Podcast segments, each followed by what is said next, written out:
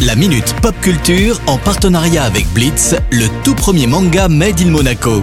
Une collaboration inédite entre Shibuya Productions et le grand maître Gary Kasparov. Retrouvez la série dans toutes les librairies. La minute pop culture avec Cédric Biscay de Shibuya Productions. Bonjour Cédric. Salut Eric, salut à tous. Et on démarre avec euh, les déboires de la licence euh, FIFA. Yes Eric, hein, il y a quelques semaines j'évoquais ici les énormes problèmes techniques de Konami avec le successeur de PES et c'est aujourd'hui FIFA, la licence d'Electronic Arts qui ne va pas très fort. Ils se sont donné le mot cette année, quels sont les bugs? Alors pour le coup pas de bug, hein, je dirais qu'on est sur un problème administratif hein, car la FIFA souhaite diversifier ses partenaires jeux vidéo et ne compte plus donner l'exclusivité à Electronic Arts, l'éditeur du jeu. Pourtant il me semble que la collaboration est hyper ancienne. Et oui, depuis 1993, hein, c'est clair que ça va faire très bizarre. Alors après, malheureusement, le jeu vidéo est devenu un domaine si lucratif qu'il n'est plus du tout ignoré comme c'était le cas par le passé.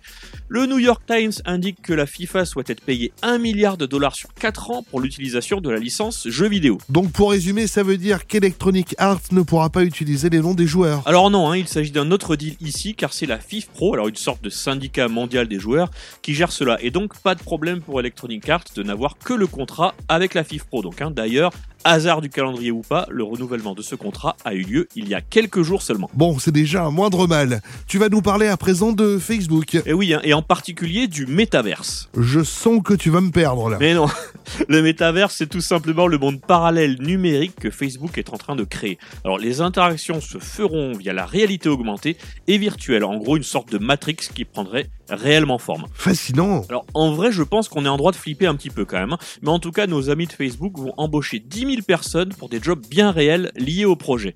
À noter que le principal concurrent de Facebook sur ce créneau du métaverse est Epic, l'entreprise derrière Fortnite. Ça devient dingue tout ça, hein. moi qui venais à peine de comprendre les NFT. Merci Cédric, à la semaine prochaine. ciao, ciao, ciao. Les minutes pop culture à retrouver en replay sur notre site, notre application ainsi que sur nos diverses plateformes de podcast.